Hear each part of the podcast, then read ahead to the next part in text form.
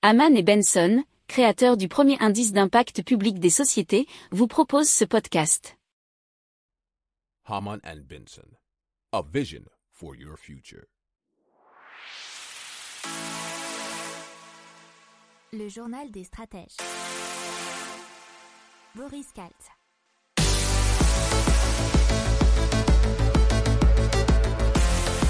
Bonjour à tous et bienvenue dans le journal des stratèges consacré aujourd'hui à l'énergie.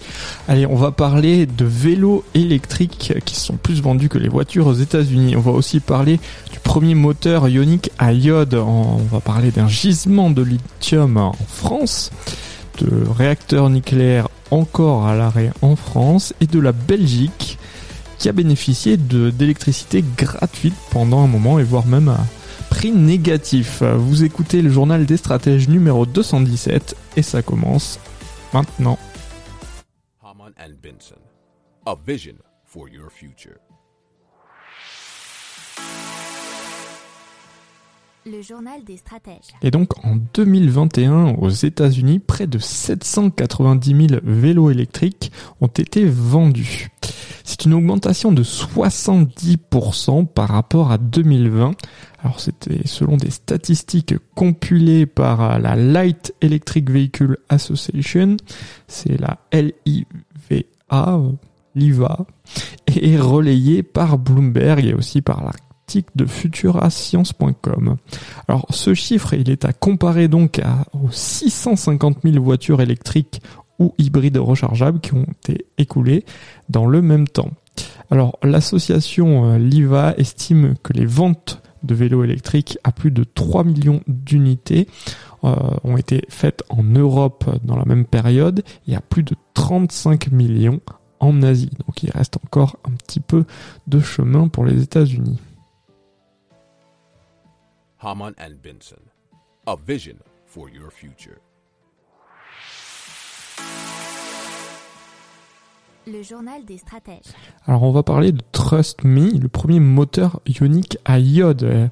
Alors deux mises à feu en orbite de 90 minutes ont eu lieu sur le nanosatellite qui s'est élevé à 700 mètres ça a eu lieu fin décembre et début janvier. Ces tests ont permis de démontrer le fonctionnement des technologies développées par Trust Me qui alimente son moteur ionique qui s'appelle NPT30 I2 1U avec de l'iode. Alors le principe général, ce sont des ions qui sont créés à partir d'un carburant et d'électricité et euh, éjectés pour générer une poussée. De quoi atteindre les orbites voulues, opérer les satellites et aussi les désorbiter en fin de vie.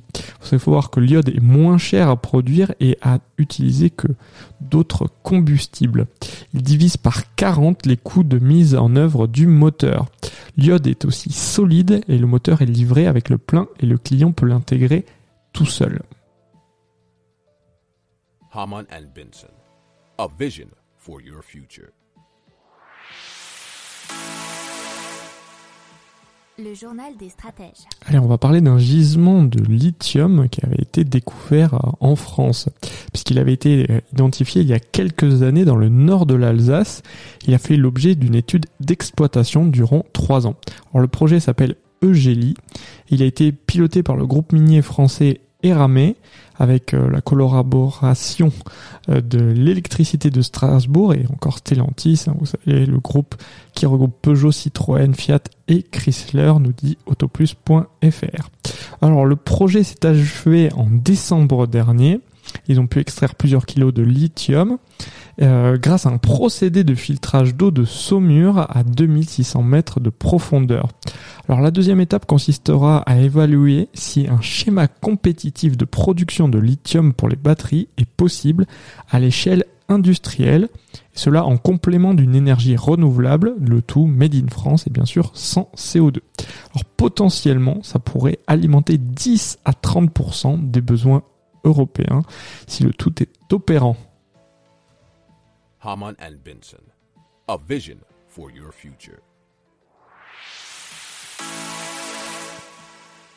Le journal des stratèges. On continue avec euh, les déboires du nucléaire en France qui va de mal en pis ces dernières semaines, puisque on- on nous a annoncé l'arrêt de trois réacteurs nucléaires supplémentaires afin d'effectuer des contrôles sur de possibles problèmes de corrosion sur un circuit de sécurité. C'est un événement qui est dit sérieux selon France TV Info.fr parce que les circuits qui sont touchés sont ceux qui servent à annuler les éventuelles conséquences d'un accident.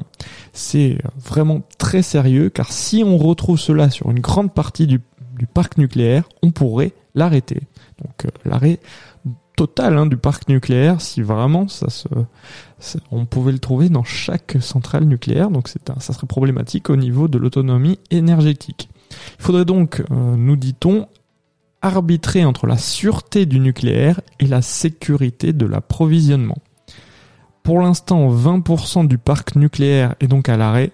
C'est 11 réacteurs qui vont être fermés cette année sur les 56 que compte la France.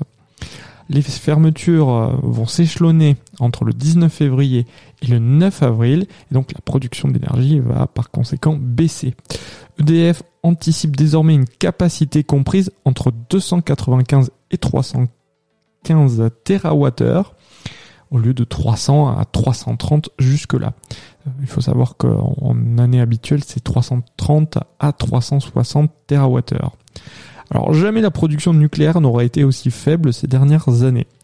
Euh, RTE, vous savez, le réseau qui s'occupe d'acheminer l'électricité, euh, nous parle d'un record d'importation d'électricité venu des pays voisins enregistré au cours de l'hiver. For your future. Le journal des stratèges. Allez, une bonne nouvelle qui a eu lieu le 6 février 2022 pour la Belgique, c'est que grâce à une tempête et les fortes rafales de vent, l'électricité n'a par moment rien coûté en Belgique. Hein, ce, grâce à l'éolien. Au total, le prix a été négatif pendant 9 heures, atteignant même moins 30 euros par mégawattheure, nous dit dhnet.belgique. Euh, ça a été à peu près le cas aussi en Allemagne, ce pour les mêmes raisons, puisqu'il y a eu aussi des fortes rafales de vent. Le prix minimum a dans le même temps atteint 0,12 euros par mégawattheure. Haman and Benson, a vision for your future. Le journal des stratèges. Voilà, c'est tout pour aujourd'hui. Je vous souhaite une excellente journée et je vous dis à plus tard pour plus d'informations. Ciao